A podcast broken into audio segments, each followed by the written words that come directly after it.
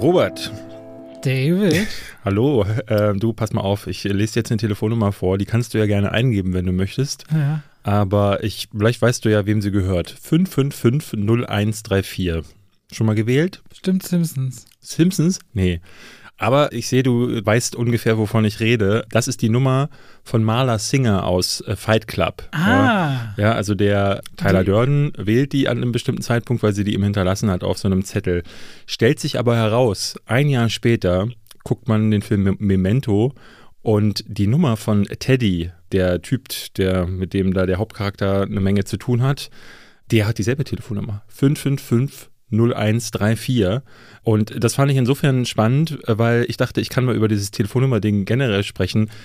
Wusstest du, also weißt du, was es mit diesem Telefonnummer, mit dieser Vorwahl auch auf sich hat? Ja, ich glaube, es gibt irgendwie so eine eigene Branche von so gebuchten Nummern, die ins Nirgendwo führen für genau sowas. Nein, Naja, nee, Servicetelefon. Es gibt, es gibt, also es, das, was du jetzt meint, ist, dass es in der Vergangenheit haben Firmen so äh, Nummern in Filmen oder Serien platziert und die konnte man tatsächlich anrufen und dann war auf der anderen Seite so ein automatischer Anrufbeantworter, der gesagt, hallo, hier ist Arnold Schwarzenegger, ja, ich bin der Terminator, schöne Grüße.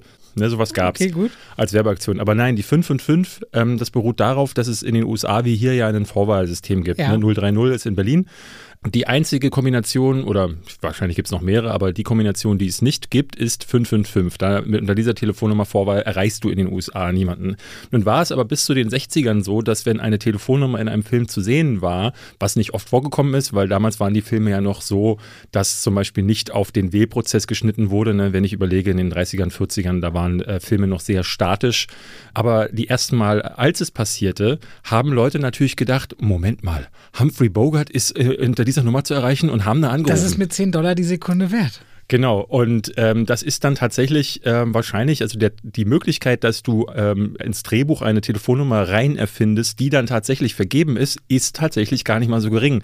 Deswegen hat Hollywood ab den 60er Jahren gesagt, wir führen die Vorwahl 555 ein und da gibt es dann halt einfach die Nummer nicht. Und auch da ist es aber zum Teil so, dass solche Nummern manchmal aus Versehen mehrfach vergeben werden oder halt als Easter Egg. Und ich fand das witzig, diese Nummer ist ähm, vielfach verwendet worden. Es gibt im Film Someone Like You, kenne ich nicht, äh, gibt es diese Nummer.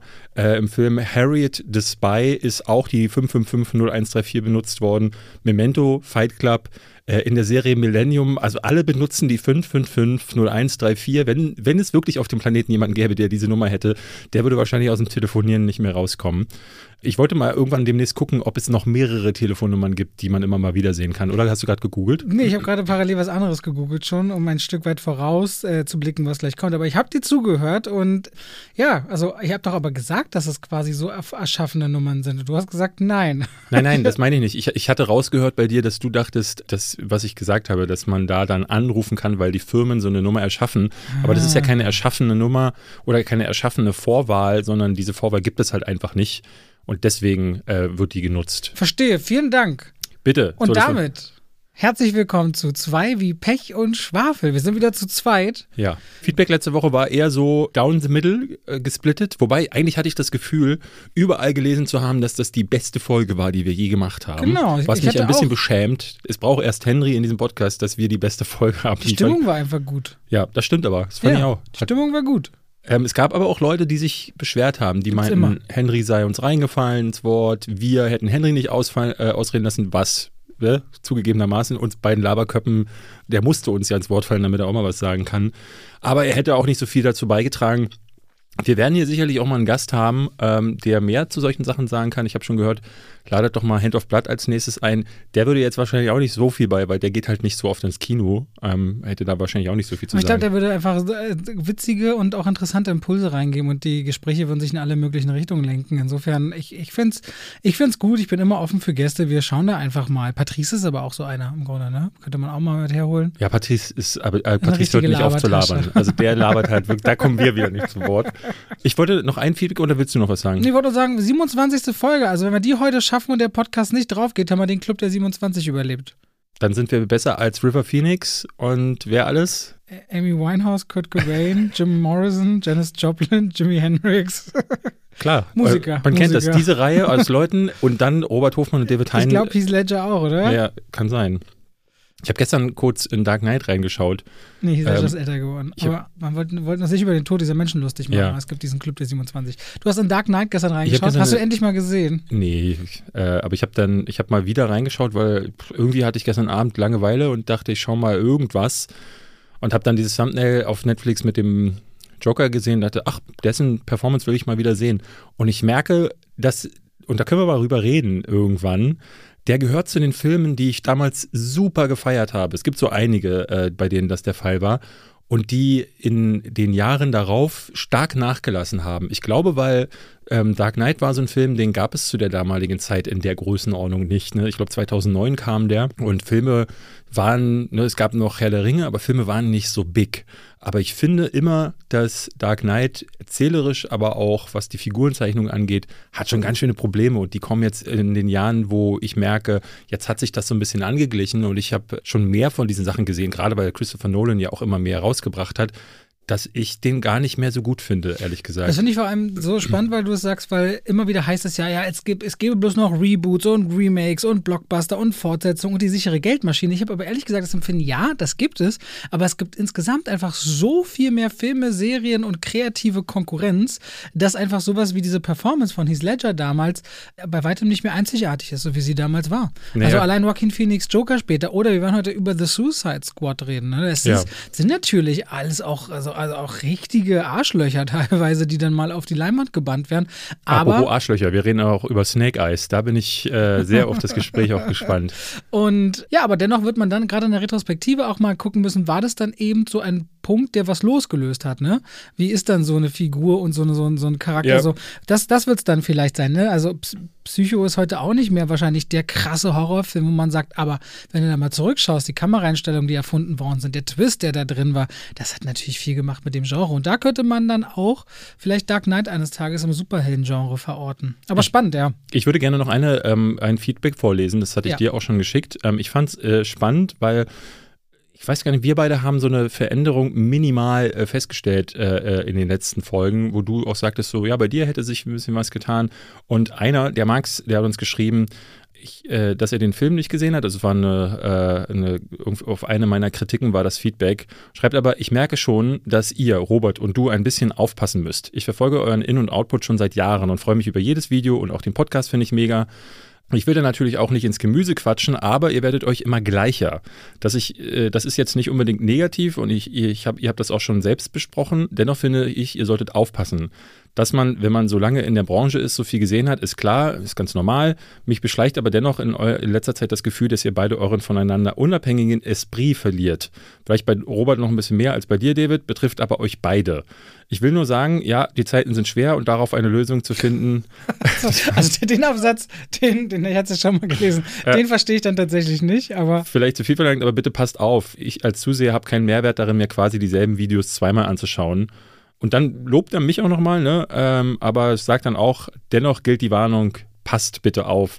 Und darüber wollte ich ganz kurz sprechen, so weil ich, also ich habe auch gelesen von Leuten, ähm, aber das eigentlich minimal, weil alle sagen immer, sie finden das Gekabbel zwischen uns gut, aber es sei wohl weniger geworden, weil wir uns besser verstehen würden. Und ich glaube, das liegt natürlich auch daran, wir sehen uns nicht mehr nur einmal pro Monat oder dann Mhm. halt im Kino wie bei Kopfkinozeiten, sondern müssen uns jede Woche sehen und sprechen auch fast täglich miteinander über, über WhatsApp. Schon alleine, weil wir über Themen reden, weil wir uns aber auch äh, über Filme, ne, also in unserer WhatsApp-Gruppe schicken wir immer, hey, ich habe was Interessantes gesehen oder hast du den Trailer gesehen? Also wir tauschen uns viel mehr aus als früher und dadurch ist natürlich klar, dass bei uns beiden irgendwann so Na, ich weiß nicht, ob das klar ist, weil wenn man sich nicht leiden könnte, dann würde auch das nicht leiden können äh, sich verstärken. Ja. Ähm, äh, intensiverer Kontakt gehört, führt dann zu intensiverem Miteinander auseinandersetzen. Das hast du ja gesagt, im Guten wie im Schlechten. Als wir uns mehr so angefeindet haben, aus Spaß immer, dann hört man viel, ah, das ist ein bisschen doll und das ist jetzt wieder ein bisschen viel und musste das sein. Und es wird immer Leute geben, die dieses oder jenes nicht mögen. Nummer eins ist immer, wir müssen daran Spaß haben. Das Feedback ist und bleibt durchweg extrem positiv bei diesem Podcast. Also das ist auch manchmal immer die mediale Darstellung. In dem Fall wird es sich sich so anhören, als würden wir jetzt vermehrt dieses Feedback haben. Aber ich würde sagen, sowas in die Richtung, wie David jetzt vorgelesen hat, ist unter der 5%-Hürde. Das ist das erste Mal. Ich wollte es nochmal sagen an der ja. Stelle. Und äh, würden wir versuchen, also erstens kann ich mich ja nicht verändern für jemanden, um aufzupassen. Ich, ja. Wenn ich aufpasse, wie meine Gefühle oder meine Meinung sich entwickelt, dann manipuliere ich mich selber in eine völlig falsche Richtung, weil dann höre ich gar nicht mehr auf mich selbst. Und das wäre, glaube ich, das Fatalste, was man machen kann, nicht mehr auf sich selbst zu hören. Und ein paar Filme waren einfach jetzt auch so erschreckend schlecht gegenüber auch der Erwartungshaltung, weil ich glaube, du warst bei Old gespannt, ich habe mich regelrecht darauf gefreut. Mhm. Und wenn ich mich regelrecht darauf freue, wäre ich auch ziemlich sauer, wenn ich mich so verarscht fühle. Ja. Ähm, aber ich glaube, heute schon bei The Suicide Squad werden wir merklich nochmal eine, eine Lücke schon wieder ja, ja. zwischen uns haben. Ich Insofern, finde aber, ähm, ich, äh, ja, also ich finde es aber gut, dass wir so ein Feedback ansprechen, ja. Ich für meinen Teil finde aber, also was ich an dir sehe, äh, ich kann jetzt von mir gar nicht sprechen, weil ich äh, äh, dann das natürlich als jemand, der den ganzen Tag mit mir zu tun hat, nicht so sehr merke. Aber ich habe das Gefühl, das hatte ich dir auch schon geschrieben, dass ich die Gespräche mit dir äh, gefallen mir noch mal besser, weil ich das Gefühl habe, sie werden tiefgründiger, sie werden vielseitiger, in, gerade in den letzten Wochen. Und ähm, das tut diesem Podcast meiner Ansicht nach gut. Und selbst wenn es ihm nicht gut täte, ich mache diesen Podcast in erster Linie, weil ich mich über Film austauschen will und weil ich mich mit dir unterhalten möchte. Und ich wenn will, diese Gespräche mir Spaß machen. Geld verdienen. Du willst Geld verdienen, ich will mich mit dir unterhalten. Und wenn dieses Gespräch eins ist, wo ich hinterher sage, jo, da habe ich was gelernt, das hat mir Spaß gemacht oder man hat sich ausgetauscht, mehr möchte ich nicht so. Und deswegen, ähm, ich, Max schreibt ja so, er verfolgt alles und ich glaube, das ist vielleicht eine Sorge, die. Äh, er hat mir auch geschrieben mal jetzt auf Instagram. Ganz nett. Nee, nicht der, nicht. Achso, Hand auf Blatt, Max. Nicht Hand auf Blatt, sondern der Max, der hier Ach, der Max. Okay, äh, uns geschrieben hat. So, ich glaube, Max wird auffallen, es wird bestimmt in der Zukunft den einen oder anderen Film geben, wo ich sage, absolute Scheiße und du sagst mega gut und dann wirst du wieder sehen, dass wir uns doch nicht so äh, einig sind dann bei solchen Filmen. Aber ich glaube, Max freut sich auch, dass wir das ernst nehmen. Ich glaube, das mhm. ist auch wichtig, weil wir passen ja auf, indem wir solche Kommentare nicht unbeachtet lassen. Das ja. ist eine Form von Aufpassen. Was hat dir Max geschrieben? Also der andere Max, Hand of Blood? Der hat, ich glaube, durch den Garten wieder gefilmt, wie wir geerntet haben und so, weil mein Schwager ist gerade da, der ist neun und ja, ist mein Schwager, weil zwei von drei Leuten sagen, du meinst Neffen, ne? Onkel Robert, als wenn ich schon alten Tatrich wäre. Nein, mein Schwager ist neun. Meine Frau hat einen 20 Jahre jüngeren Bruder. Und da habe ich das den Garten so gefilmt und Hand of Blood schrieb so, dein Garten? Ich so, ja.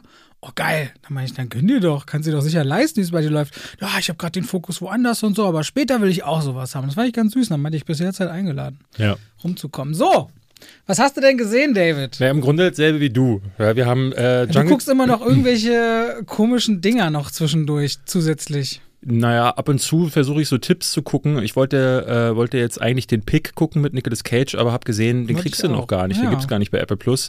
Dann wurde mir empfohlen Riders of Justice. Der das ist übrigens eine interessante Plattform, wo ich immer gucke, wo der Titel verfügbar ist und ob man den kaufen oder leihen kann. du meinst Just, Just Watch? Das wollte ich dir im, im, im, im Vertrauen erzählen. aber ja, da habe ich Pick eingegeben und da schon original nichts. Und dann war ich so, ja. Äh, ist die App kaputt? Äh, Überprüft? Ich, ja, Nein, das wirklich nicht. Das haben einige Kollegen schon gesehen und ich dachte, wo? Und dann äh, Riders of Justice, vielleicht hast du davon gehört, von mit Mats Mikkelsen, startet hierzulande, ich glaube im September als Helden der Wahrscheinlichkeit, glaube ich, äh, oder so ein ganz komischer Name, auch empfehlen, äh, empfohlen bekommen. Das habe ich schon mal gehört mit dem deutschen Titel. Gestern Abend eigentlich Zeit dafür, deswegen meinte ich, ich hatte gestern Langeweile. Ich, den hatte ich mir vorgenommen und mache mir dann immer so richtig Zeit, um den Film zu gucken. Ja. Und dann dachte ich so, oh scheiße, den gibt's nicht. So, guckst jetzt The Last Mercenary, diesen Jean-Claude Van Damme-Rotz, äh, von dem ich äh, in letzter Zeit viel lese, der ganz frisch auf äh, Netflix ist. Oder guckst du ähm, äh, diesen Shadow in the Cloud, von dem ich letzte Woche erzählt habe, der ja auch scheiße sein soll. Und die Leute sagen ja immer, bei Letterboxd schreiben sie immer, warum guckst du diesen ganzen Mist? So, und ich denk, dachte dann so, ey, ich will jetzt als nächstes bitte mal einen guten Film gucken, damit die Leute nicht immer denken, der schaut absichtlich schlechte Filme, damit er wieder bei Letterboxd abhält. Da fällt mir übrigens schon eine Frage ein, die ich dich fragen wollte. Nächste Woche nach Killers Bodyguard 2 wollen wir direkt Sky Sharks gucken. Kommt direkt in der Pressevorführung. Habe ich schon gesehen. Du hast schon Sky Sharks ja, gesehen? Ja, schon vor einem Jahr. Der ist letztes Jahr äh, irgendwo, ich glaube auf dem Fantasy Filmfest lief der. Oh. Ich freue dich auf die Eva Habermann-Szene äh, in Ach, der das Dusche. Ist ja das, das ist der Film. Der ist oh, exakt. Vielleicht ziehe ich das durch und gucke mir das komplett an. Guck ihn dir an, dann können wir drüber reden. Der okay. ist wirklich super räudig. Oder ist noch die Frage, ich wollte, guck mal, mal jetzt alles on Dings. Soll ich dir noch äh, ein Streaming, also es ist legal, Leute, das sind Agenturen, die anfragen. Also ich würde jetzt nicht sagen, hier einen äh, illegalen Link zu Aya und die Hexe besorgen. Hast du hm, noch nie gehört? Was ist das? Der neue Studio Ghibli-Film. Uh. Uh, kommt im September raus, kann jetzt wohl langsam gesichtet oh, gerne, werden. gerne, gerne, gerne. Ah, ich ja, habe gehört, dass äh, für Shang-Chi die ersten Einladungen kamen. Ähm, das ist mir neu. Ich habe nur Free Guy bekommen, da bin ich aber gerade in Disneyland. Ich habe diese Woche ja Geburtstag und äh, werde meinen Geburtstag, wie man das mit 40 Jahren macht, man wird, man fährt nach Disneyland, um sich nochmal jung zu fühlen. Äh, und da ist gerade die Free Guy-Presseverfügung, äh, von dem man echt viel Gutes hört, muss ich sagen. Bin der ich scheint gar nicht so schlecht zu sein. Du bist ja der Ryan Reynolds-Hasser so ein bisschen. Ja. Lieber, tragt euch alle ein. David hat am 6. August Geburtstag, ist sehr wichtig. Also, äh, worüber reden wir? Wir sind völlig abgekommen. So. Wir reden doch eigentlich über Dabei müssen wir auch heute pünktlich los, weil ja. wir weiter müssen, nämlich The Forever Purge gucken. Ja. Also los, ähm, wir haben, ich habe Jungle Cruise gesehen, ich habe den noch nachgeholt am Wochenende ja. mit Familie, also kann ja auch die Kinderperspektive nennen. The Suicide Squad und Snake Eyes. Mhm. Die drei. Ja. Reicht heute? Reicht. Reicht heute, okay. Womit willst du anfangen? Äh, lass, äh, lass mal Jungle Cruise machen. Jungle Cruise. Habe ich auf Englisch geguckt. Ähm, ich musste auf Deutsch. Ja, weil Dwayne Johnson spielt einen Kapitän, der wird von einer Forscherin, die nicht ernst genommen wird, von der typischen Männerwissenschaftswelt im London des, was wird das sein, Ende 19. Jahrhundert, Anfang 20. Jahrhundert, nicht ernst genommen und die sucht nach einem legendären Baum irgendwo im Amazonas, dessen Blüten heilende Kräfte haben. Und die müssen sich dafür zusammentun. Dwayne Johnson wird darunter, unter anderem dadurch charakterisiert, dass er die ganze Zeit ganz platte Flachwitze macht, so die so doppeldeutige Wortwitze, die sich niemals übersetzen lassen. Aber estaba. Um es mal auf den Punkt zu bringen, kurz. Also, Jungle Cruise ist genau so vom Look, wie man es im Trailer sieht. Der fühlt sich total nach Plastik an. Der ist sehr, sehr unecht. Der ist aber, glaube ich, ähm, ich, ich trotzdem hat sich für mich ein Abenteuergefühl übertragen. Nicht dieses echte Abenteuergefühl von Die verlorene Stadt Z oder so mit Charlie Hannem, wo dann wirklich in Camera durch den Dschungel und so gelaufen wird. Aber es ist so eine ganz einfache Unterhaltungsgeschichte, in der äh, ein, ein wie immer sehr limitierter Dwayne Johnson von Emily Blunt tatsächlich profitiert von ihrer Performance. Performance, weil die schafft es immer wieder, wenn sie mal kurz selbstlos spielen muss, sie kann nicht schwimmen. Dann legt sie da als einziger, obwohl auch noch ein Paul Giamatti dabei ist und ein Jesse Plemons, eine richtige so Schauspielmomente rein, wo ich dachte, okay, da ist eigentlich das Momentum rund um Emily Blunt. Aber der Film ist ansonsten vorhersehbar, er ist deutlich zu lang, er ist viel zu groß aufgezogen und außer eine glitzernde Verpackung hat er nichts. Trotzdem glaube ich so, dass die Jüngeren in der Familie Spaß haben und der Film soll wohl ganz gut ankommen beim Publikum, wenn man sich so Rotten Tomatoes anschaut. Am ich Kino hatte so Vergleiche gelesen mit äh, Die Jagd nach dem Juwel vom Nil, falls ihr das noch kennt. Damals ja. Michael Douglas und Kathleen Turner kann ich nicht unterstreichen, aber äh, das okay. waren so Stimmen, die man von drüben hörte. Ähm, das scheint schon einer der Filme zu sein, die als Dwayne Johnsons bessere Filme gelten. Auf jeden Fall, unterm Strich, ich habe dem äh, eine durchschnittliche Wertung gegeben, was ihn ungefähr so gemacht hat, wie ich ihn auch erwartet habe. Ich fand ihn jetzt nicht katastrophal langweilig, wobei aber auf, Eng auf Deutsch der nochmal ein bisschen, also spielbar verloren haben dürfte. Ja, vor allen Dingen, er, er, macht ja diese, diese Wortwitze die ganze Zeit und die funktionieren im Deutschen dann natürlich nicht mehr oder sind dann noch schlechter. Ich würde ihm auch eine äh, durchschnittliche, glaube ich, zwei von fünf, ähm, ich habe die auf Letterbox noch nicht veröffentlicht, weil ich gerade mit dem Kritikbeschreiben nicht hinterherkomme. Es ist super schwierig, gleichzeitig Videos zu machen und dann nochmal eine Textkritik zu schreiben. Bei mir war das so. Kannst ich, du dir Text schreiben und den bloß noch vorlesen auf YouTube? Ja, das möchte ich nicht. Ich möchte schon den Letterbox-Leuten auch noch das mal war auch nicht ernst gemeint. Ja. Nee, äh, ich, bei mir war es tatsächlich so, dass ich gleich in der ersten Sequenz dachte, fiel mir immer ein Wort ein, nämlich Konditionierung. Ähm, da denke ich normalerweise nicht dran, weil das sonst nicht so auffällt. Aber ne, also Konditionierung bedeutet ja, dass du quasi an eine Sache dich gewöhnst und dabei auch an sogenannte Schlüsselreize, die damit zu tun haben. Also sprich, wenn du zum Beispiel die Musik von John Williams hörst und dann äh, so ein bisschen Star Wars Musik, dann kommt gleich so dieses dieses äh, äh, Abenteuerding auf. Ähm, bei Horrorfilmen ist es so, wenn äh, kommt, dann weißt du, oh, jetzt wird's gruselig, jetzt wird's spannend. Ne? So wirst du konditioniert und dann werden Gefühle evoziert, ähm, die äh, du mit einer anderen Situation mal verbunden hast, in einer Situation, die eigentlich diese Gefühle gar nicht normalerweise hervorrufen würde. Und das war in dieser Szene, ist Emily Blunt, ist in so einem Antiquitätenlager, springt dann so über Leitern und Boxen und im Hintergrund hört man äh, der, ähm, ich hatte geguckt, der Komponist ist James Newton Howard, eigentlich ein Mann, der wirklich gute Sachen macht, vor allen Dingen mit M. Night Shyamalan zusammen, hat eine Musik äh, äh, geschrieben, die einfach völlig nichts aus, nichtssagend ist. Ähm, und die, äh, die legendäre Indiana Jones Musik kopiert in dem Moment. Du hörst ganz viele Beats und äh, Streicher, die ne, nur eine Note mehr und es wäre der Soundtrack von Indiana Jones. Ich dachte, ja, so funktioniert das heute in Hollywood, dass du eine Szene baust, die ungefähr so wirkt wie etwas, was du schon mal gesehen hast und geil war, damit du das Gefühl hast, dass es so ist. Und das, äh, ich hatte hier, hier dir mal den Begriff Uncanny Valley erklärt. Und mhm. ich fand, Jungle Cruise ist so ein bisschen wie das Uncanny Valley äh, unter den Filmen. ein, ein Film, der so viel ähm, äh, Dinge heraufbeschwört, die andere bessere Filme schon mal gemacht haben, dass du den gar nicht langweilig finden kannst. Wie du sagst, er beschwört ein Abenteuergefühl, aber er wirkt dabei so falsch, so fake, so unehrlich und unecht, dass das Gehirn dir trotzdem sagt, ah, Moment, irgendwas stimmt hier nicht. Und was da nicht stimmt, ist, dass es halt einfach nur ein, nur ein Zusammensetzen von Dingen. Und die Musik ist zum Beispiel für mich, ich bin ja ein richtiger Musikfan. Und bei dem Film fiel, fiel, mir auch wieder auf, was in Hollywood in den letzten Jahren, es gibt einfach diese Themes nicht mehr. Ja, du, du jemand sagt Jurassic Park, du kannst das Ding sofort äh, mitsummen. Jemand sagt Braveheart, jeder, jeder kann Titanic, jeder kann das sofort mitsummen.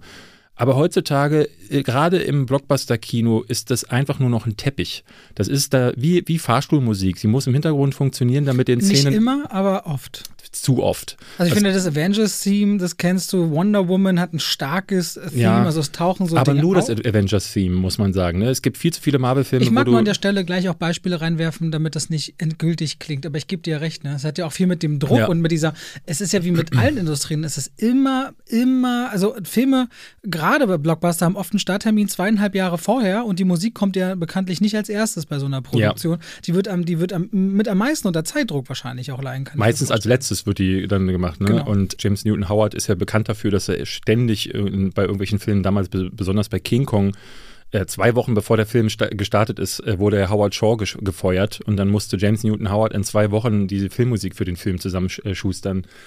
Äh, nichtsdestotrotz, was, was mich am meisten an dem Film gestört hat, ist, äh, sind zwei Dinge. James, der, der eine ist Rock, ähm, der kann einfach nichts. Der hat einen Gesichtsausdruck, Punkt. Du sagst ja häufig, er hat auch kom komödiantisches Talent. Das will ich diesem Mann einfach völlig absprechen. Der hat das Glück, dass er hier mal mit Kevin Hart, da mal mit Jake Black und in dem Fall ist es Emily Blunt, die viel von, der, von dem Gewicht des Films irgendwie trägt. Aber der Mann kann, der ist einfach schlecht. Der ist einfach nur ein schlechter Schauspieler.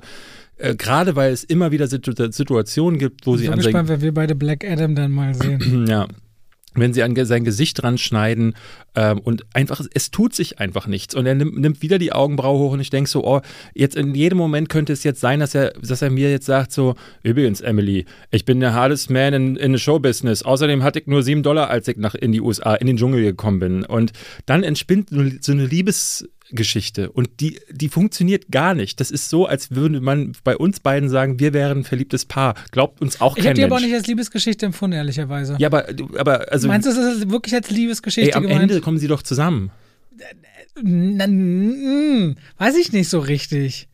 Die sind doch am Ende, warte mal, die, die sind am Ende unterwegs, ja, gut. Ja, es wirkt so. Ich, ich glaube nur, dass äh, aufgrund dessen, dass man das, oh, reißt man das, dass er jetzt eine andere Perspektive auf ein mögliches Leben hat, dass sie zusammen eine andere Welt erkunden. Ich glaube nicht, die sind ein Paar. Ich glaube, die sind sowas wie Forschungspartner äh, oder sowas.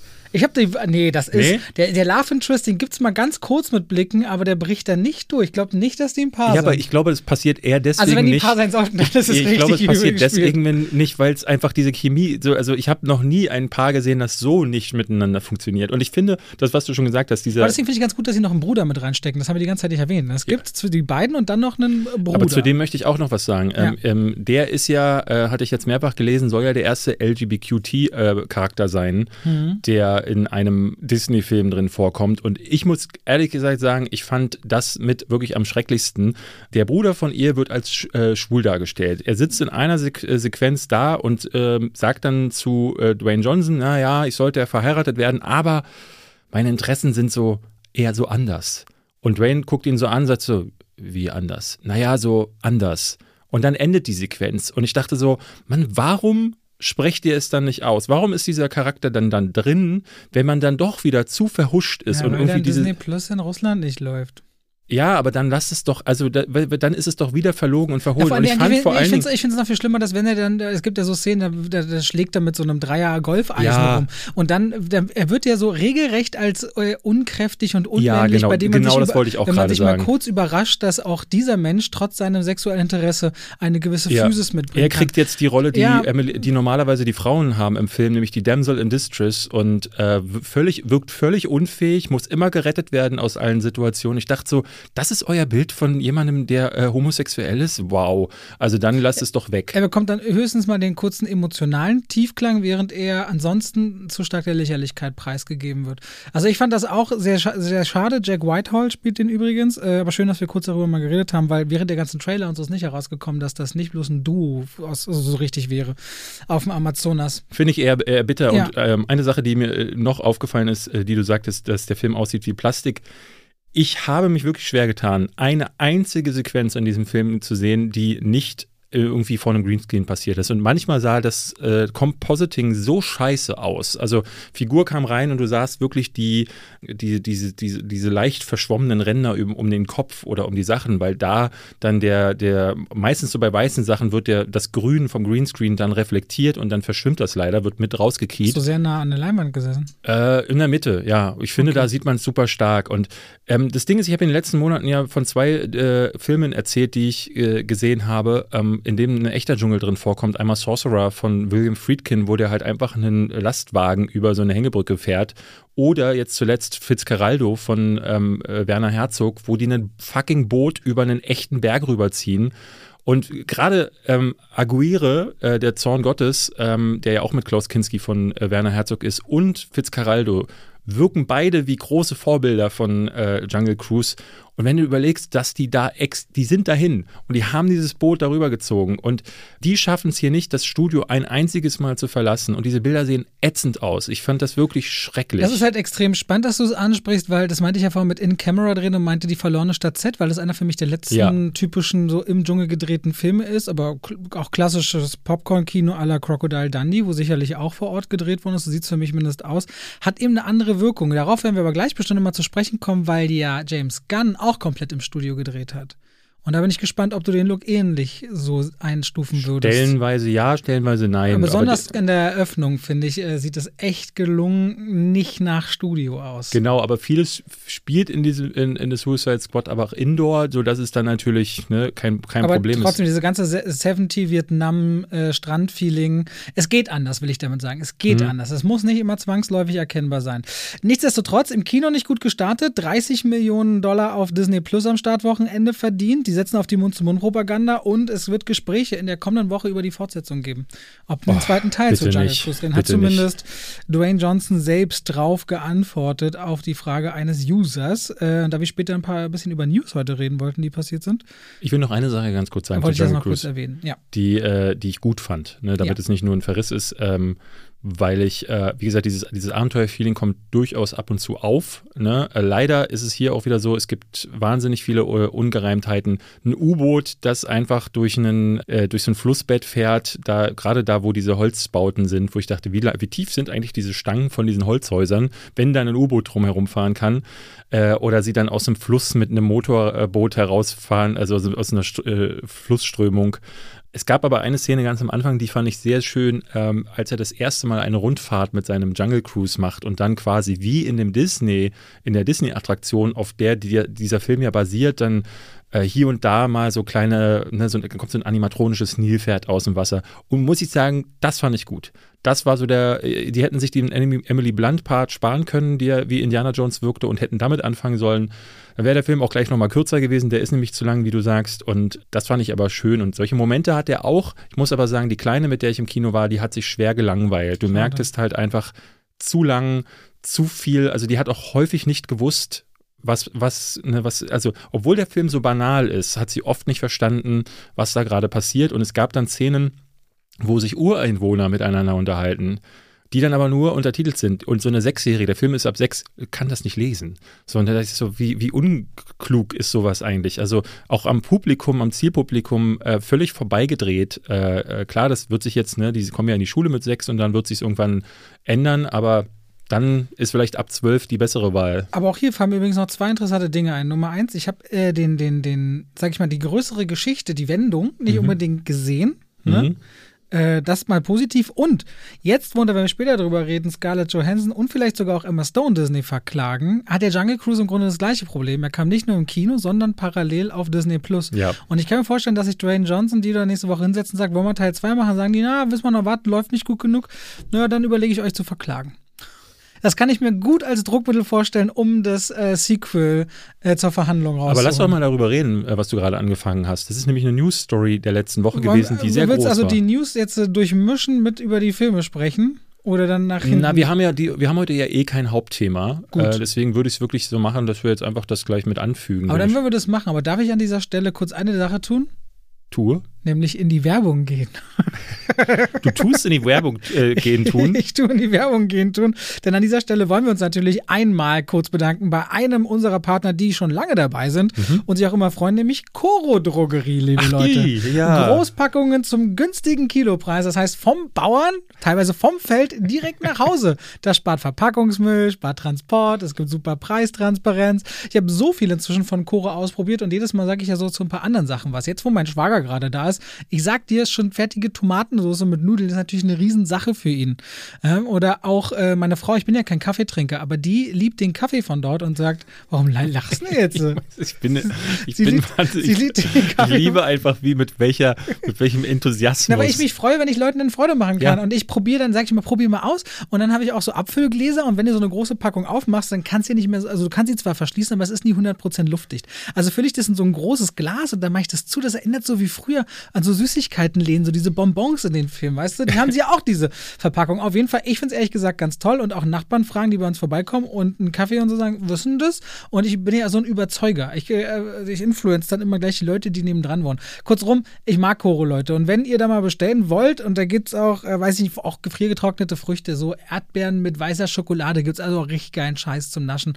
In auch, äh, ihr könnt euch da wirklich mal durchgucken. Die Qualität, ich habe jetzt noch kein Produkt gefunden, was nicht mindestens ziemlich gut war. Ich sag, wie es ist, da kannst du dir einen wegschmunzeln, wie du willst. Ist- äh, du, ich so. freue mich, also ich, Ja. ich bin ja selber begeistert, Ja. auch wenn ich, äh, also die Gastfreundschaft bei mir wurde neulich gefragt, ähm, hast du Wasser? Ich sage so, ja, aus, aus dem Hahn. Hast du Gläser? Nee, sorry, die sind gerade alle dreckig. Und Die- die das ist meine Gastfreundschaft. Hast du Gläser? Nein, das ist dreckig.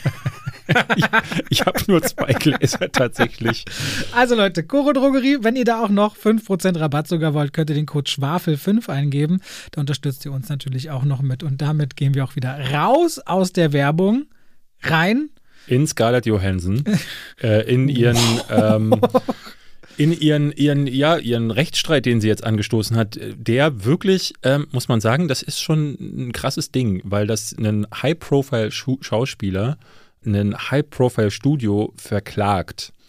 Das, das hat man nicht häufig. So, und gerade Disney, ein so mächtiges Studio, die überall ihre Finger gerade drin haben, ähm, die aber ja auch gesagt hatten, ich hatte neulich ein Interview mit Kevin Feige gelesen, der sagte, sie können sich vorstellen, dass da mit Black Widow noch mehr passiert. Es kann natürlich bedeuten, dass er gesagt hat, so dass vielleicht zum Beispiel die Rolle von Florence Pugh demnächst ausgeführt, äh, ausgefüllt wird. Aber ich hätte gedacht, dass mit Scarlett Johansson vielleicht nochmal da, dahingehend was Ich passieren erzähle kann. kurz die Hintergründe. Sie verklagt nämlich Disney, weil an ihrem Vertrag ist gekoppelt, dass sie neben ihrer festen Gage, die wohl um die 20 Millionen Dollar gewesen sein soll, und jetzt mal unabhängig davon, dass genug Leute sagen, oh, 20 Millionen reichen hier nicht, ist zwar Vorsteuer und Voragenten, aber darum geht es auch überhaupt nicht. Gibt es noch eine Kopplung, dass wenn ein Film am Kino bestimmte Grenzen durchbricht in Einspielergebnissen, gibt es nochmal einen Bonus. Und damit ist natürlich auch verankert, dass man exklusiv einen Film wie gewohnt, als sie Black Widow verhandelt haben, im Kino erstmal zeigt, ehe er dann später woanders rauskommt.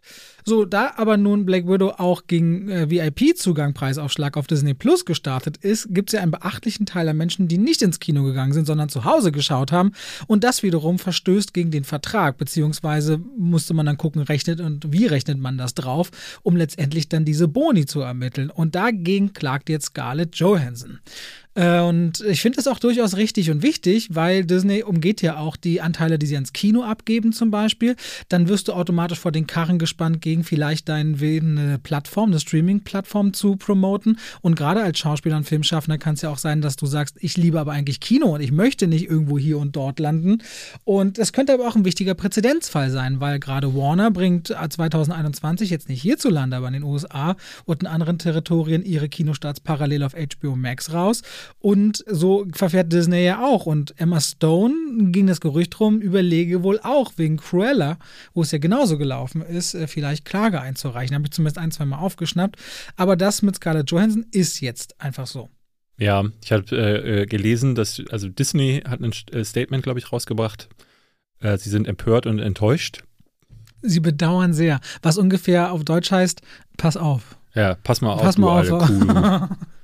Du wirst richtig weggemacht. äh, Finde ich, also wirklich, ähm, statt zu schreiben, so, ja, das sind, ne, sie schreiben natürlich auch, ja, Corona, Mensch, weißt du denn gar nicht das? Ähm, und das finde ich halt. Das instrumentalisi instrumentalisieren sie in diesem ja, Statement. Genau, finde ich ganz, ganz, äh, ganz, ganz mies, wie sie das spielen. Und wenn das halt mit den Schauspielern, es ist, ist halt so, es war ja damals klar, wir hatten ja darüber gesprochen, ähm, ich habe ein Video dazu gemacht, dann haben wir auch, glaube ich, sogar in der ersten Folge hier darüber gesprochen, äh, vom Podcast, wie wird sich das Kino verändern, was wird Corona machen und dass dieses Streaming-Plattform-Ding jetzt nicht aufhört, das, glaube ich, sind wir uns mittlerweile alle einig. Das Kino kommt zurück, aber ich glaube, die Warner, aber vor allen Dingen auch Disney testen mehr als ähm, willentlich auch, ähm, was kann man darüber hinaus tun, damit man eben ähm, nicht mehr so viel teilen muss mit Kinos, mit irgendwelchen anderen Leuten, mit, mit ähm, wenn man den Film nach China verkauft und dann zum, da dann weniger Geld zurückbekommt. Oder eben auch mit den Schauspielern. Und das ist natürlich auf allen Ebenen einfach nur gierig und scheiße ähm, für einen Konzern, der äh, ertrinkt in Geld da zu sagen, okay, die Künstler. Er trinkt in Geld, das glaube ich jetzt nicht, ehrlicherweise. Aber na, nach dem Fox-Kauf sind die verschuldet. Also da, das ist, äh, das war ein teurer ja, Einkauf. ja ein und dann, und dann Kauf. die Pandemie, die mit 34.000 Kündigungen einhergehen, vor allem in Disneylands. Bin ich mal gespannt, ob du, wenn du die Woche da bist, das eher Ghost Town ist oder ob es da ja, ja, voll ich, bestückt ich bin, aussieht. bin tatsächlich gespannt. Gerade auch, weil ja äh, Frankreich jetzt schon wieder heißt, die Zahlen steigen so. Und ich Ach, dann du auch musst denke in so, Quarantäne, wenn du wiederkommst? nee, noch nicht. Wie? Nee, ist nicht so. Hä? Nein. Doch, seit ersten. Ah, nee, Tests Nein. musst du, ne? Testen. Tests Die musst du, testen. Das war ja, das ist ja das Absurde. Das ist ja alles abgeschafft worden. Testen war ja gar nicht mehr notwendig äh, Mhm. zwischenzeitlich, wo ich dann denke, wer, wer macht denn das? Also es ist ja wie darüber zu reden, die Masken, jetzt fangen wir schon wieder mit dem Thema an, aber äh, die Masken wegzulassen, wo ich sagte, das könnt ihr doch als allerletztes machen. Das haben wir uns jetzt alle dran gewöhnt. Wer sie nicht Ja. trägt, der hat halt einfach. Ich habe mir gestern nach einem Jahr weiße Masken endlich mal ein paar graue, blaue, rosane und schwarze gekauft. Das hatte ich schon, äh, zu Weihnachten hatte ich mir Gegönnt. Na, da hatte ich mir, es gibt bei Etsy, das ist doch so eine Plattform, wo du Ja. äh, Künstler äh, beauftragen kannst mit so Sachen. Und da gab es eine Künstlerin, die macht so, äh, die, ich hatte mir eine Prince und eine David Bowie-Maske äh, bestellt. Echt? Das ist ja Voll geil. cool. Ja, ja, das kostet da ein Stück so. unterschiedlich, von 20 Euro bis manchmal auch 30 Euro, aber das, nee, teurer wird es nicht. Okay, das Das ist ja natürlich krass. teuer für eine Maske, aber das ist ja eine, die kannst du dann waschen und immer wieder benutzen. Wenn es Ja. ein geiles Motiv hat, äh, ist besser, als wenn du jedes Mal 2,50 Euro für eine Wegwerfmaske holst. Okay, aber zurück jetzt mal wieder zu der Verklagerei. Zu der Verklagerei. Ja, ich denke mal, also was glaubst du, ähm, wird das Erfolg haben? Ich bin mir ehrlich gesagt unsicher und ich frage mich auch, was macht das mit der Karriere von Scarlett Johansson? Also ja, ich denke, es wird Erfolg haben. Ich denke, sie wird nie wieder für Disney arbeiten. Das, so wird es rausgehen. Gab es ja in Deutschland schon den Fall. Äh, die deutsche Stimme von Johnny Depp bei Fluch der Karibik Mhm. war ja Markus Off, glaube ich, hieß er.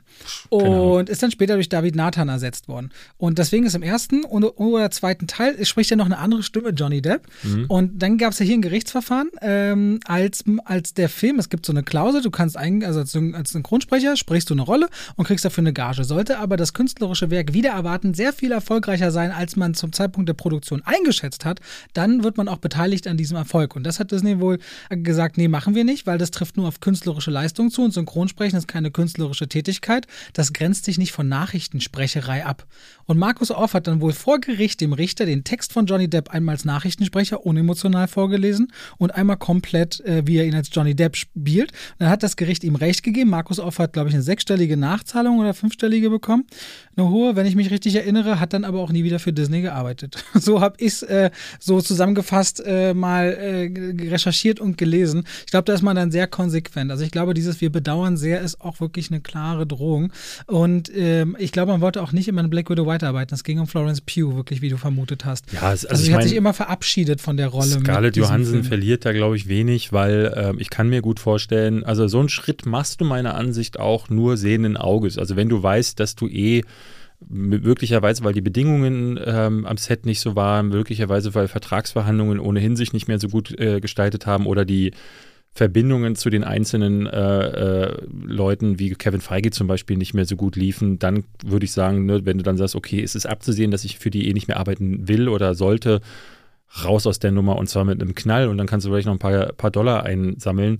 Ähm, ist halt immer so die Sache, sowas ist ja dann branchenweit so eine Sache, die, wo Leute sagen, hm, ne, die fallen halt den großen Studios in den Rücken, ist, das, ist sie dann noch bankable genug, so ist halt immer so eine Frage, die ich mir stelle, ob ein anderes Studio sagen würde, mit der arbeiten wir nicht, weil sie das Studio im Zweifelsfall verklagt, wenn man da. Wird man wirklich sehen, aber auf jeden Fall wird dieser Fall noch für Furore sorgen und eventuell einige andere Geschichten nach sich ziehen. Also gerade bei Dwayne Johnson, der ist ja nun wirklich. Ich glaube wirklich, er setzt sich hin und sagt, Leute, pass auf. also, das kommt dem vom Timing einfach so gut, das Meeting jetzt äh, abzuhalten in diesem. Gerade wenn der Film jetzt auch nicht so gut gelaufen ist, wie du sagtest. Ja. Ne? Also, äh, für, für Covid-Verhältnisse soll er wohl ganz gut gestartet sein. Unter 30 Millionen, glaube ich, in den USA. 30 Millionen im Kino, ja. Bei einem 200 Millionen Dollar Film. Ja, aber es für Covid-Verhältnisse, äh, hatte ich gelesen, ist es wohl okay. Ja, aber Fast hat schon gezeigt, dass auch anders geht. Ja, Fast ja. and Furious. Ich hätte zwei Überleitungen. Entweder einmal zu einer anderen News oder zu den einen der anderen beiden Filme. Welche Richtung soll ich gehen? Lass mal einen der anderen Filme. Also bei Disney, erinnert ihr euch noch, gab es ja schon mal Streit, als man James Gunn rausgeworfen hat nach Guardians ich, of the Galaxy ich dachte, 1. Die Charaktere in Snake Eyes streiten sich auch. Nein, nee, komm, das ist gar keine schlechte Überleitung. Hat man ihn rausgeworfen äh, nach Guardians of the Galaxy 1 und 2 wegen alter Tweets, obwohl er sich auch entschuldigt hatte und das gab, oder auch glaubwürdig entschuldigt hatte und eine ganze Menge Rückenwind auch von der Crew gab. Inzwischen ist er zurück für Guardians of the Galaxy 3, aber Warner war klug genug äh, zu sagen, oh, der ist gerade frei, der ist kreativ. Rein. Willst du nicht aus unserem Suicide Squad was gänzlich anderes machen? Und er hat gesagt, ja, das klingt nicht uninteressant, aber ich habe zwei Regeln. Erstens, ich nehme welche Figur ich auch immer will, egal wie unbekannt sie ist mir aus der DC-Welt heraus. Und zweitens, ich darf machen, was ich will und ihr kürzt da gefälligst kein bisschen ein. Das waren seine beiden Regeln. Sie haben gesagt, ja.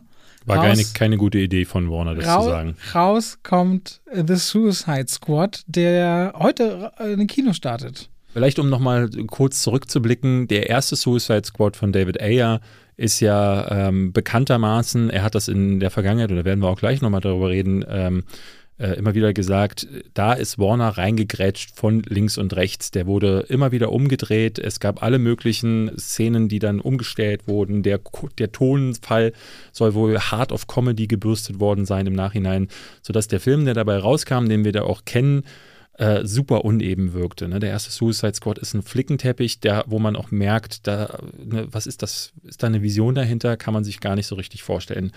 Der hier hat dieses Problem jetzt eben nicht mehr. Man merkt, dass James Gunn relative Freiheit bekommen hat und ich glaube sogar absolute Freiheit. Selbst wenn, ne? Äh, man merkt, merkt es an und das äh, finde ich im Positiven gut und im Negativen schlecht, weil ich halt das Problem habe mit dem Film, ähm, dass ne, er hat beim Drehbuch hatte ich auch das Gefühl, dass das ein Flickenteppich ist. Ich hatte viel, viel Probleme damit. Es sind viel zu viele Figuren für mich gewesen. Ähm, es sind viel zu viele Plot-Ebenen gewesen, sodass es auch immer wieder Situationen gab, wo äh, so, so Textnachrichten da standen wie acht Minuten später. Vor zehn Minuten passierte dieses und jenes. Meanwhile passierte das bei Harley Quinn. Und da dachte ich so, also sie muss so viel parallel umherspringen. Und dann ist er wieder beim Bösewicht. Und dann ist er wieder hier. Und dann hat die Figur nochmal was zu sagen. Und keine dieser Figuren habe ich dadurch in irgendeiner Form kennengelernt. Und äh, Suicide Squad macht das, was Suicide Squad 1 hätte auch schon tun können ähm, oder sollen, äh, nämlich dieses Suicide tatsächlich einzulösen. Es sterben Figuren. Ja, das kann man schon mal sagen. Das hat James Gunn im Vorfeld auch immer wieder betont. Er macht, was er will. Und mal gucken, wer am Ende überlebt. Ich war bei, also keine dieser Figuren war mir in irgendeiner Form, lag mir am Herzen. Ich habe die ganze Zeit gedacht, pff, ja, okay. Ähm, weil ich mit keiner davon in irgendeiner Form connecten konnte. Ob es jetzt die Hauptfiguren um John Cena oder Idris Elba so waren ähm, oder auch die kleineren Figuren. Gerade beim Peacemaker fand ich das besonders spannend. Den mochte ich zum Beispiel sehr von John Cena. Der blüht richtig auf in der Rolle. Ganz anders als Fast and Furious. Exakt, Ganz perfekt. Anders. Da merkst du, du hast es ja auch bei Fast and the Furious bei der Kritik gesagt, John Cena ist perfekt in Comedy-Rollen. Und das macht er wirklich spitze ähm, in, dieser, in dieser Figur, so, so tump und doof und äh, aber naiv, aber irgendwie liebenswürdig. Aber diese Figur kriegt eine Entwicklung äh, aufgeschrieben, die sich nicht ergibt, einfach dadurch, dass ich, ähm, ähm, es gibt ähm, diese Szene am Anfang, wo er sagt, äh, ich bin der Peacemaker, dann sitzt er in diesem Raum, fragt so, das Starfish ist ein äh, Slang-Term für for Butthole ähm, hat das irgendeine Connection miteinander. Den, den Witz fand ich ganz okay im Trailer, dann sagt er das mit den Penissen am Strand, den fand ich furchtbar im Trailer. und so zwei, drei Situationen, die auch im Trailer vorkamen. Diese Figur existiert ausschließlich auf Trailerlänge. Es gibt fast keine Szenen, die darüber hinausgehen, von denen, die mir im Kopf geblieben sind, bis jetzt auf diese eine Sequenz, wo er und Bloodsport quasi in Das so ist aber eine Megasequenz. das ist eine Megasequenz, aber die, das ist die einzige, die mir äh, einfiel, wo ich dachte, da kommt er noch mal ein bisschen zur Geltung. Und so geht es aber allen Figuren. Ich fand Bloodsport, also Idris Elba, das richtig stimmt gut. nicht. Also, was heißt, das stimmt nicht. Es gibt diesen äh, Polka Dot Man, den ich überhaupt nicht auf dem Schirm hatte. Ja, aber der der, bekommt- über den lerne ich nichts. Nee, ich nichts. wollte nur sagen, du hast gesagt, es gibt keine Figuren, die nicht im Trailer ihre Momente schon hätten und dann darüber hinaus. Nee, nee, ich meine, ich, äh, äh, ich redete über, es gibt keinen Moment vom Peacemaker, den ich nicht schon im Trailer gesehen hätte, bis auf diesen einen. Mhm. Und bei Idris Elba fand ich, ähm, war es ein bisschen mehr, ähm, wie gesagt, ein paar der Nebenfiguren, aber an sich fand ich es wirklich tragisch, dass dieser Film so überfüllt ist. Ähm, Gerade obwohl Plot, der, der, der Hauptplot, also der überliegende Plot, äh, ähm, den fand ich gleichermaßen viel zu simpel. Also im Grunde ist es nur, da ist eine Insel, da sind ein paar Diktatoren, macht die platt. Aber dafür, dass der so simpel war, war er viel zu kompliziert erzählt und zu komplex. Und ich dachte, das passt null zusammen. Ja, du hast voll recht. Also du hast voll recht. Das sind Trash. Das sind, also ich, Ja, hatte, ich, ja. hatte, ich hatte irgendwo gelesen, es ist ein 200 Millionen Dollar Troma-Film. Das ist ein, ein bisschen wie Operation Overlord, den ich ja auch Ja. damals, der war auch wie 80 Millionen und ein Trash-Film, aber den konnte man halt auch genau dafür feiern. Also ich finde, du hast, ich gebe dir voll deine Punkte, bin ich ganz bei dir. Aber gerade dieses Hin und Her und währenddessen oder vor acht Minuten hier, so lesen sich immer wieder mal Comics. Also ich hatte das Gefühl, tatsächlich in so einem verrückten Comic rumzublättern, als ich Suicide Squad gesehen aber in habe. dem Comic kann ich mir die Ruhe nehmen, vor und zurück Ja. zu blättern oder Aber auch mal auf einem Panel zu aber bleiben. wenn ich sage, wie fühlt es sich für mich an, dachte ich, das fühlt sich tatsächlich wie ein Comic an. Und die Eröffnungssequenz ist so ultra brutal, dass sie mich, sie hat schon ein bisschen so Soldat James Ryan Anleihe tatsächlich, wo ich so dachte, alter Falter, was geht denn hier? Und ich habe auch nicht kommen sehen, welche Figuren in welcher Reihenfolge wie miteinander zu tun haben und aufeinandertreffen. Das ist auch nochmal anders erzählt, als ich dachte. Aber kurzum, ich mag diese absolut kreative Brutalität. Das ist mal wirklich wieder für Erwachsene was, auch auf einem Level, wo Deadpool noch wie in Kinderschuhen steckt im Vergleich dazu. Es ist, es ist albern, es ist komplett drüber. Also der ganze Film ist ein kompletter Schrei, der einfach nie aufhört. Aber genau das hat mir gut getan bei diesem Film und ihn mir anzuschauen. Also ich, ich persönlich sehe sehe das so in Ansätzen so. Ich, ich habe ähm, wirklich, ich merkte beim Film, ähm, weil ich mich sehr drauf gefreut habe, sehr, sehr sogar. Ich liebe James Gunn's ähm, Super, ähm, falls du den gesehen hast, mit Ryan, äh, wie heißt der nochmal? Nicht Gosling, nicht äh, Ryan Dunn? Nee, äh, egal. Ähm, das, Philipp, nein, Ryan, nee, Ryan, Ryan, Philipp nicht. Ne? Nee, egal. Der, da, da ist so ein Everyday Man, zieht sich so eine Rüstung, äh, so, eine, Ja. so eine Superheldenklamotte an und äh, zieht gegen Kevin Bacon ins Land mit einem äh, Schraubenschlüssel. Und der ist spitze. Ähm, ich mag Slither auch, wobei Slither nicht so perfekt ist, aber die, die Effekte waren damals ähm, sehr schön schmadderig. Und ich liebe Guardians of the Galaxy. Gerade weil Guardians of of the Galaxy das richtig macht, was Suicide Squad jetzt verbockt, nämlich sich zu konzentrieren auf fünf Figuren, diesen fünf Figuren genau ge- genügend Futter jedem Einzelnen zu geben, genügend Charakterisierung, genügend Charac- Character Arc auch, also einen, einen, einen auserzählten Bogen für den Film, dass ich wirklich mit jedem Einzelnen mitgefiebert Hab ich habe. bei Suicide Squad halt einfach auch wirklich nicht gerechnet. Das, das habe ich nicht erwartet. Ich mag eher diese ganzen Töne nebenbei. Da ist dann zum Beispiel so ein Abgesang, wenn die, die, die Story ist ja ziemlich einfach erzählt. Die, da gehen halt extrem Straffällige aus dem Gefängnis, was die höchste Todesrate in den USA hat, auf eine Mission und kriegen zehn Jahre Erlass, wenn sie es schaffen, wenn sie die irgendwie überleben sollten. Das heißt, sie werden die ganze Zeit bewacht von einer Behörde, die auf Schritt und Tritt dabei Die sind. ganz und, viel, die, und die statt, für den dritten, für den zweiten und dritten Akt verschwindet aus dem Film. Ja, aber statt und das dass ist er- super unelegant. Statt in diesem Büro irgendwie wirklich dann eine Mission geleitet wird, wird halt im Nebenrand so, wenn so, wird so einem Pott gewettet, wer als erstes drauf geht und so.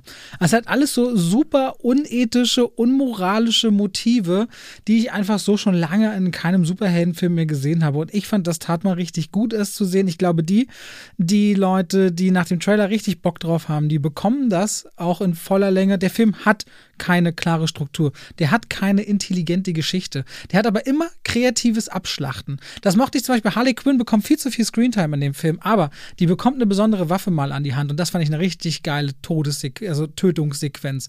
Einen Flur runter, wie sie da die Männer durchchoreografierten abmetzelt. Fand Hat, ich- fand ich fand die, fand die richtig gut und ich weiß noch, dass ich sogar zwei, dreimal nicht bloß so geschmunzelt habe, ich habe wirklich mal gelacht. Ich Und das auch- ist mir selten, ich dass hab- ich wirklich mal wieder gelacht habe. Also ich weiß noch, bei Game Night habe ich mich totgelacht im Kino, aber mal wieder wirklich gelacht Kommt wirklich, kommt nicht so oft Es vor. kommt auch bei mir selten vor, ähm, so dass ich auch durchlachen muss. Bei dem Film habe ich, glaube ich, zwei, dreimal äh, äh, auch gelacht oder gekichert zumindest. Ich hatte aber gedacht, das kommt häufiger vor. Bei Guardians of the Galaxy habe ich lauthals geschrien bei einer Se Also ich erinnere mich heute noch an die Sequenz, wo Rocket das Bein, das prothetische Bein von einem Insassen will. Und die ganze Sequenz baut darauf auf, dass die diese ganzen Dinge holen und dann kommt Starlord rein und sagt, ich habe das Bein völlig durchgeschwitzt und dann dreht sich Rocket um und sagt, was?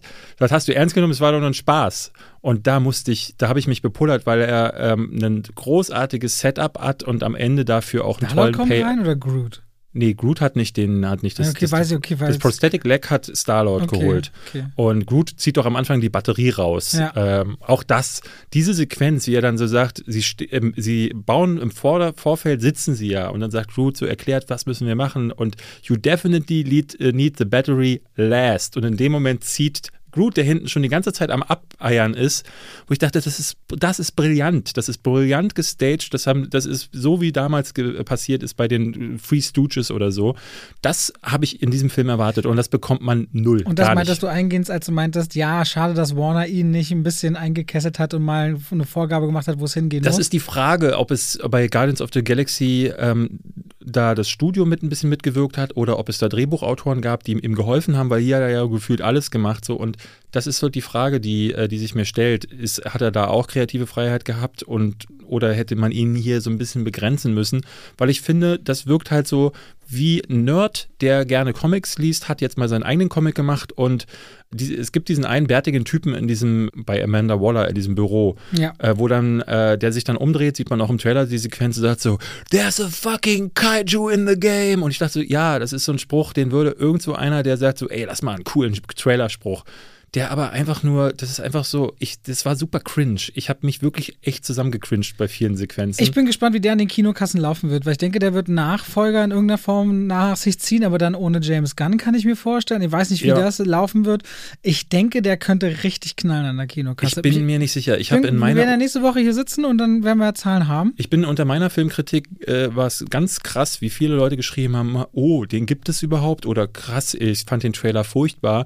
Also sehr, sehr äh, viele haben mir geschrieben ähm, und das fand ich sehr überraschend, die von meiner Kritik überrascht waren, ähm, die ja nur drei Sterne war, also bei dir so sechs. Und die Leute waren Ne, haben gesagt, "Äh, hatte ich gar nicht am Schirm, totaler, sah scheiße aus, ich wusste gar nicht, dass es da noch einen Teil gibt. Oder die glauben, dass das der zweite Teil zum ersten Teil gab. Und du merkst du, wie viele Leute da auch noch in so einem, unter so einem, ja, unter so, so einer Glocke leben, wo sie gar nicht merken, ne, ich, wahrscheinlich ist es wirklich so, dass Leute, die wie wir sich nicht ständig mit Filmen informieren, bekommen nicht mit, dass das hier ein Reboot ist von einem anderen Regisseur, der äh, das mit diesem ersten Film nichts zu tun hat. Die fragen sich noch, wo ist ein Will Smith? Ja, das Marketing geht auch alles so durcheinander noch durch diese Corona-Sache. Normalerweise Ja. wird so ein Film stringent über ein Jahr angekündigt. Genau. Überleg mal, du hast die, du, du hast die Comic-Cons nicht, die dafür immer der Riesenhype sind für den ersten Drop. Ja. Ein Jahr vorher, ne? Und Stimmt. dann geht das los. Also die Comic-Cons sind ganz wichtige Platzierungen für die ersten Trailer. Äh, und deswegen ist das auch eine immer noch spezielle Situation. Ähm, aber werden wir schauen nächste Woche, wie ähm, das Ding performt. Da ich Ich glaube, der gespannt. läuft verhalten an, muss ich sagen. Ich bin nicht, bin, ich denke, der wird sich ein bisschen so einpendeln bei Jungle Cruise so in, dem, äh, in dem Segment. Schauen wir mal. Bei, in Deutschland sind die Zahlen auch spannend, weil es ist ja gerade so ein ungewöhnlich kühler August. Jetzt soll es auch ein bisschen wieder regnerischer, zumindest hier bei uns werden. Und ich weiß jetzt nicht, ob es ein Rest in Deutschland auch kühl ist, aber wenn ja, sagen vielleicht Leute, oh, dann lieber ins Kino statt draußen. Mal sehen. Hätten wir noch einen Film und noch ein paar Nachrichten. Was willst du denn machen? Lass uns jetzt über die zweite Nachricht sprechen, denn die passt natürlich zu diesem Film. Welche denn die zweite David? Ayer. Wir wollten noch über die Nachricht, Ah, äh, genau. Ja, äh, erzähl mal. Das ist wirklich sehr gut. Also sehr interessant. Genau, es gab, einen, ähm, es gab viele Filmkritiker, also muss man generell sagen, äh, ich bin mal wieder mit meiner Wertung derjenige, der so ein bisschen rausfällt beim Kritiker-Echo, weil ich viele Kritiken gelesen habe. Marco von Nerdkultur findet es einer der besten Filme des Jahres. Muss man auch dazu sagen, ich gönne das jedem, ich sage das auch in meiner Filmkritik. Nur weil ich nicht reingefunden habe, heißt das nicht, dass das kein spaßiger Film ist und ich wünsche da jedem, dass er viel Spaß hat. Aber ganz viele fanden den fantastisch. Ein Filmkritiker, ich kann den Namen, kenne den Namen nicht mehr aus den USA, hatte geschrieben, ey, der Film ist so gut, dass er beim Film immer wieder daran denken musste, dass David Ayer, der ja angeblich einen Ayer-Cut äh, verlangt von Warner. Ne? Also, äh, wenn ihr habt das ja vor ein paar Monaten mitbekommen, Justice League gab es einen Zack Snyder Cut, diesen, diesen, diese vier Stunden Variante. Und angeblich existiert, das hat David Ayer auch nochmal bestätigt, bereits eine fertig geschnittene Version ähm, des Films, den er nie machen durfte. Und er sagt immer, da sagt er immer, dass der allererste Trailer, ähm, den fand ich auch ganz fantastisch. Es ist der Comic-Con-Trailer gewesen, wo das erste Mal die Filmszenen gezeigt wurden mit einem richtig guten Song dazu. Der war relativ düster, noch düsterer als das Endergebnis und hatte gar keine Comedy-Elemente mehr. Und so war offenbar der Film, sagte David Ayer immer. Und ähm, David Ayer schrieb dann auf dieses, äh, diesen Kommentar des Journalisten einen langen Brief, ähm, den er, der wirklich vom Herzen kam. Ich weiß nicht, ob wir den jetzt an dieser Stelle vorlesen wollen, aber man kann ja mal transkribieren. Äh, er, er, schreibt darin so, dass er echt eine schwere Vergangenheit hatte. Ähm, er war nie jemand, der aufgegeben hat und hat sich von der Straße gekämpft, hatte Drogenprobleme.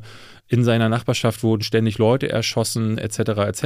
Und von diesen ganzen Erfahrungen, aber auch so diesen schlimmen ähm, äh, Kindheitserlebnissen auch, und auch immer, dass man immer wieder zu Boden geschmissen wurde, da äh, rührten dann so Drehbücher wie Training Day her. Und dann hat er den, dann hat er Suicide Squad gemacht und hat da echt einen richtig guten eine richtig gute Version abgeliefert mit äh, dramatischen Elementen und der sich auch sehr rund anfühlte.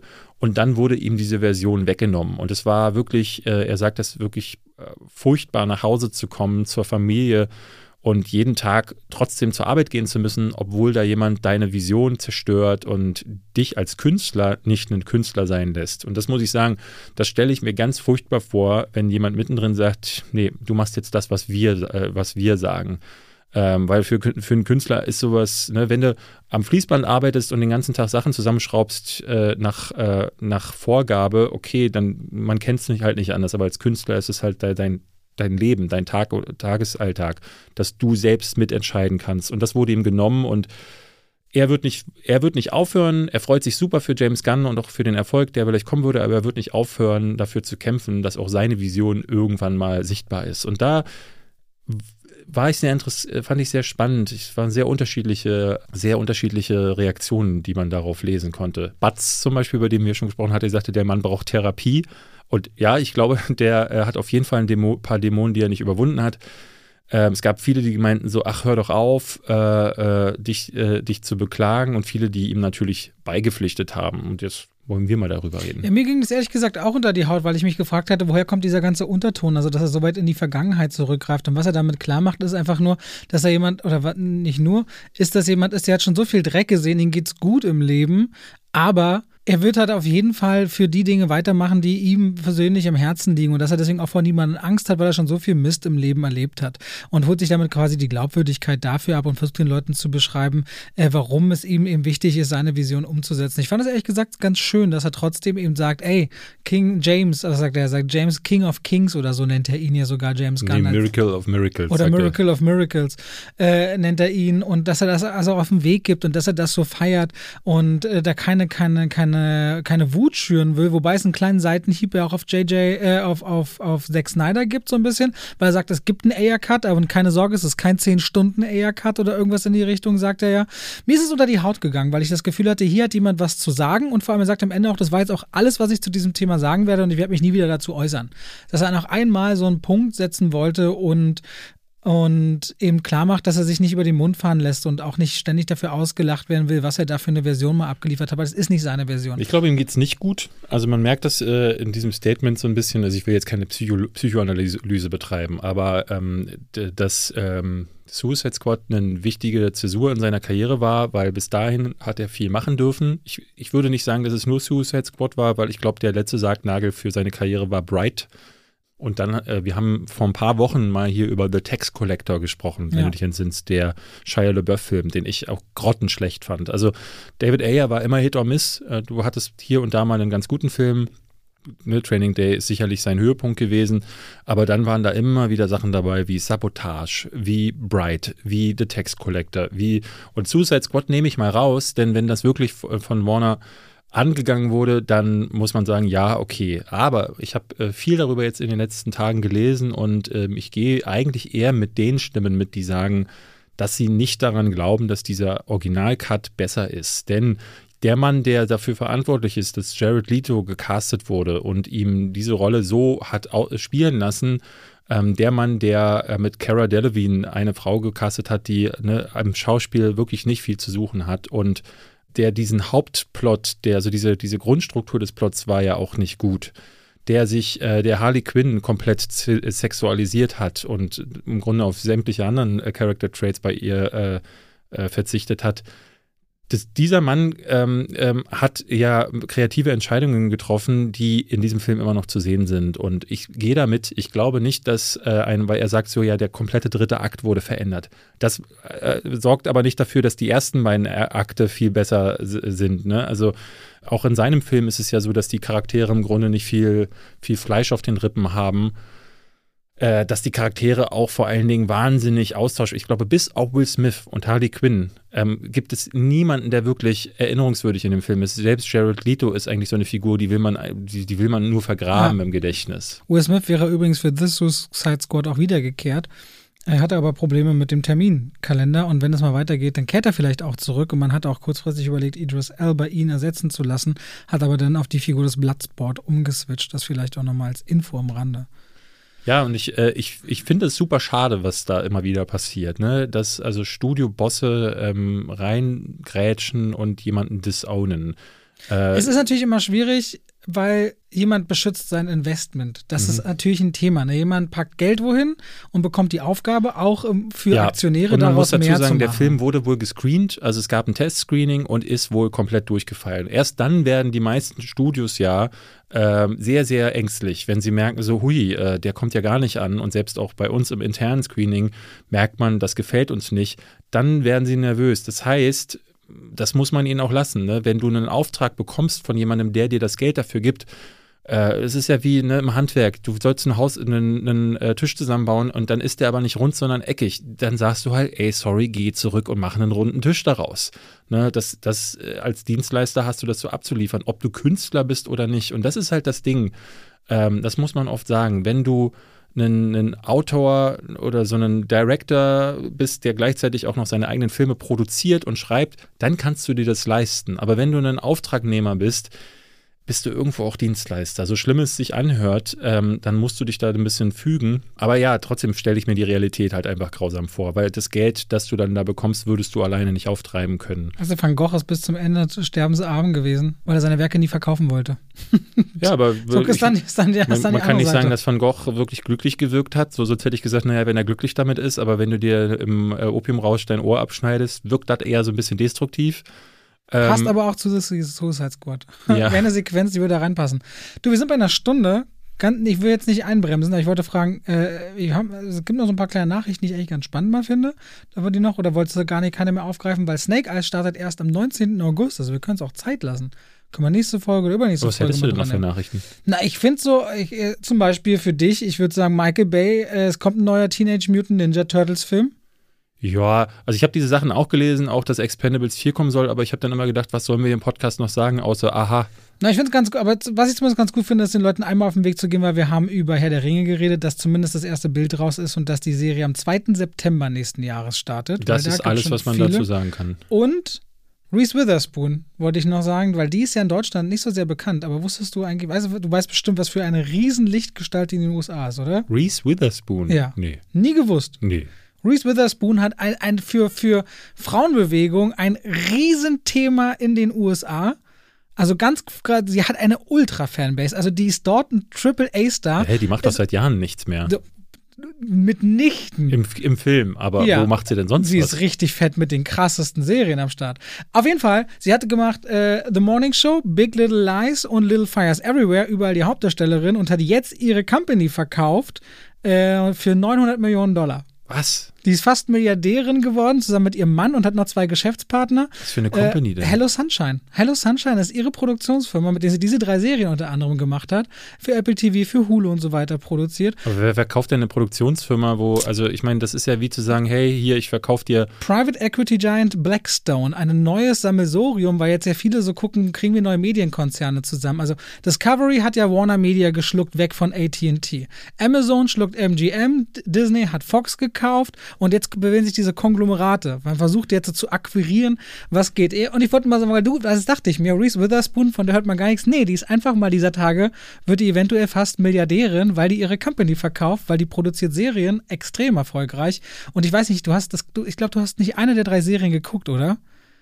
Little Fires Everywhere, nee, The Morning Show und oh, das sind alles drei richtig starke Serien. Vor allem Big Little Lies und Morning Show. Und ich glaube, Big Little Lies ist auch voll was für dich, weil das eine sehr miese, fiese, gut, richtig gut geschriebene Serie, die da besetzt ist.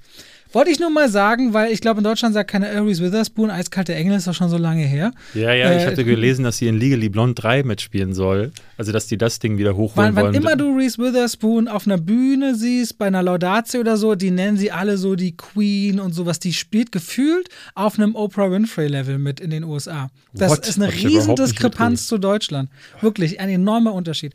Das wollte ich auch nochmal an der Stelle sagen. Wir können auch noch über Snake Eyes reden, wenn wir du haben, glaube ich, wirklich zu lange gelabert jetzt. Dann, dann machen wir es so, wir schieben Snake Eyes auf nächste Woche. Die Kritik haben, werden wir ja beide auf dem Kanal schon haben. Dann könnt ihr euch schon mal angucken, da äh, informieren und wisst dann, dass ihr euch den nicht angucken. Ich glaube, da sind wir uns einig, oder? Ja, ich wusste immer bei dem Film irgendwie, wenn Würfel gefallen sind, äh, scheiße, muss in den Knast. Weil beim dritten Pasch musste er mal ins Gefängnis bei, bei Monopoly. Ich habe ne, natürlich eine Top 5 mitgebracht und ich dachte, wir reden einfach über, äh, über Dwayne Johnson. Und ich hatte erst überlegt, wir machen das, ich habe erst überlegt, machen wir es doch so, gucken wir mal äh, die Top, also die Filme, die nicht scheiße sind, also seine besten Filme. Und dann dachte ich so, da, da fällt mir, das, mir fallen vielleicht zwei ein. So, Snitch? und dann diese eine irgendwas get, cool, get, get cool, get, get cool, get cool. Das sind die beiden, die mir einfallen würden. Snitch. Ähm, ähm, wobei Snitch wüsste ich nicht mal, ob ich den so gut fand. Ähm, Brawlers ist schon eine Serie. Ähm, ähm, vielleicht am Anfang so Sachen wie Walking Tall fand ich noch ganz nett oder wie, wie, wie, ich glaube Fast and Furious 6 oder so, die ersten, wo er auftaucht. Ich würde aber lieber über die Vajana. Komm, lass uns Oder hätte Vajana gezählt, weil er ja, Maui ist? Ja, ja. Aber lass uns mal über die schlechtesten, ich will die fünf schlechtesten. Skyscraper. Skyscraper, ja, auf klar. Der, der, Trailer war alles. Die haben einen dreieinhalb Minuten, sorry Universal, aber die haben einen dreieinhalb Minuten Trailer am Ende rausgehauen, der wirklich der Film chronologisch von vorne bis hinten. Das ich war finde richtig alles, übel. alles, was er mit Rawson Marshall Thurber macht, ähm, das ist so, das ist so ein Typ, der hat vorher ähm, Völkerball, äh, Dodgeball gemacht. Ah, Dodgeball, okay. dieser Völkerball-Film. Ja, ja. Und ähm, dann hat jemand, äh, ich hatte das in der Kritik mal geschrieben, irgendjemand hat gesagt so, der Marshall, der hat in Dodgeball, so Völkerball ist doch auch wie Action, lass dem doch mal Actionfilme machen lassen. Und dann hat er ja San, San Andreas gemacht, den ich ab der Hälfte abgebrochen habe. Also den habe ich auf den Streaming-Plattformen. Ich hätte übrigens Central Intelligence bei guten Filmen gesagt, den mochte ich. Central ja, den habe ich nicht gesehen. Ich, ich, mittlerweile ist es sogar so, dass ich die Dinger, auch den ersten Jumanji würde ich noch ja. als in der positiven Dieses hätte ein paar Filme gegeben. Richtung äh, ansiedeln. Baywatch fand ich Katastrophe. Oh, der war richtig übel. der, der, der war, war, übel. Das Coolste, ich habe noch sehr gelacht am Anfang, als über das Logo so Delfine springen. Und ja. dann dachte ich noch so, okay, das wird eine richtig coole Trash-Nummer, aber nein, dem war nicht so. Also, das haben wir schon. Wir haben Skyscraper, wir haben Baywatch. Ich glaube, meine allererste Kritik die ich bei Letterboxd geschrieben habe, war, glaube ich, Baywatch. Nee, Was? Du hast doch schon viel länger auf Letterboxd geschrieben als Baywatch, oder? Nee, also. Ich dachte, du schreibst das schon immer. Nee, so, ich, schon immer schon mal sowieso nicht. Ähm, aber A, habe ich irgendwann noch nicht schreiben können und B, gab es das Internet nicht. Ähm, aber nee, ich glaube, guck mal, es ist die vierte Kritik. Und soll ich sie mal kurz vorlesen? Die ist von 2017. Baywatch. Degenerierter Dünnschiss, der selbst die abstruse TV-Mobs-Parade aus den 90ern noch wie Premium-Unterhaltung wirken lässt. Mehr war mir das nicht wert. Rampage.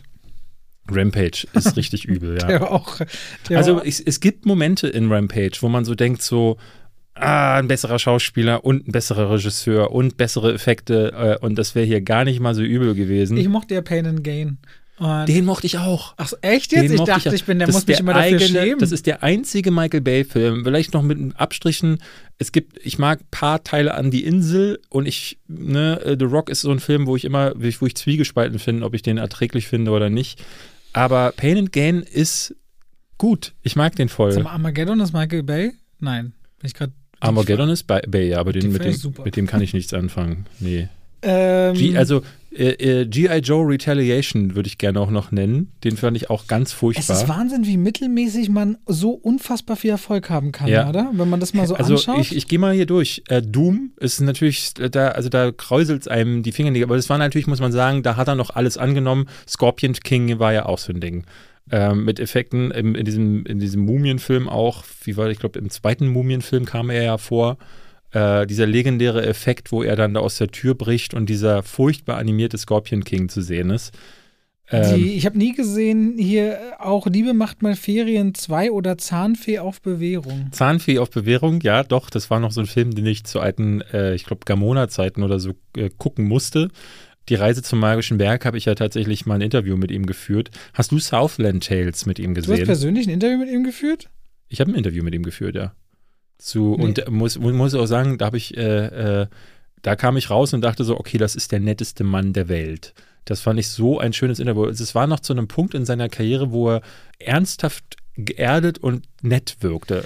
Ich weiß gar nicht, also er ist so highly professional. Wann immer ich ihn irgendwie in Interviews erlebe, also höre, sehe, egal ob große oder kleine Bühnen, er sich dann immer kurz überlegt, was will er sagen und dann, dann macht er das aber auch ganz. Ich spreche mir nicht diese Herzlichkeit ab. Ich finde das schlimm, dass der in Wasser investiert, so dass er halt damit Geld macht mit Trinkwasser bzw. im Phoswater. Ich, ich, ich weiß nicht. Wir haben ja da eine grundsätzlich andere Meinung zu ihm. Der ist hochprofessionell und ich mag, ich, bring- ich finde, der bringt eher den Leuten was Gutes als was Schlechtes. Ich will gar nicht sagen, dass er was, also was Schlechtes zu bringen. Ja, du, du findest ihn schon sehr verlogen und anstrengend. Ich finde ihn, ich, ich, ich finde es ein Blender. Und das ist vor allen Dingen einer von denen, die ähm, so hochgradig manipulativ sind, ähm, dass ich es fast erschreckend finde, wie viele Leute dem einfach blind folgen, ohne zu hinterfragen. Und ich glaube, das ist tatsächlich das, das größte Problem. Also, Also ich sag mich daran. 2,28 oder 2,32. Das ist so ein Ra äh, Redcatcher. Das ist so wirklich einer, so ein Rattenfänger, der, ähm, ne, wenn du sagst, so, wenn der sich wirklich als Präsident äh, anmeldet, der kann da oben auf der Bühne jeden Stuss erzählen, hat gar keine Ahnung von, äh, von Politik. Das und, macht der 2,28 oder 32. so, und äh, genau, und das finde ich, das ist hochgradig gefährlich, sowas. Aber ich, komischerweise sehe ich den bei den Demokraten genauso wenig so richtig wie bei den Republikanern. Ja, vielleicht erfindet er sogar seine der- eigene ja. Partei noch so. Und dann, dann macht er die Seven, Seven Bucks Partei oder so, ähm, wo nur Leute äh, drin äh, rein wählen dürfen, die auch nur sieben Dollar in der Tasche haben. Und dann hast du die, dann weißt du, was du da für Wähler hast. Also, nee, ähm, es ist, ist nicht mein Mann.